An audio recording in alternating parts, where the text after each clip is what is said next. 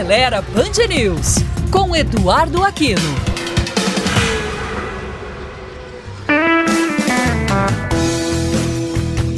Olá, amigos da Band News. A nona temporada da Fórmula E, a categoria de automobilismo organizada pela FIA, com carros monopostos exclusivamente elétricos, traz uma novidade interessante para o público brasileiro que curte automobilismo uma corrida no Brasil que acontece dia 25 de março no Sambódromo do Anhembi, em São Paulo.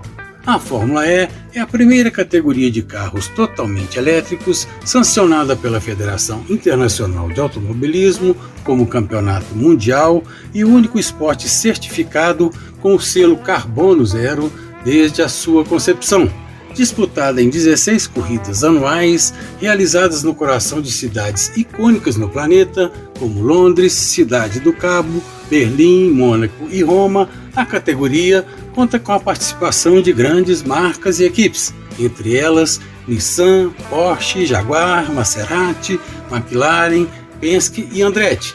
Entre os pilotos estão os brasileiros Lucas de Grassi e Sérgio Sete Câmara. A temporada de 2023 da Fórmula E teve início no dia 14 de janeiro com a prova disputada na Cidade do México. Depois de quatro etapas, a competição é liderada pelo piloto alemão Pascal Wehrlein, que soma 80 pontos. Os brasileiros Luca de Grassi e Sérgio Sete Câmara aparecem na décima e décima terceira posições na tabela, respectivamente, e com certeza vão querer acelerar tudo que podem para fazer bonito na corrida em São Paulo no dia 25 de março.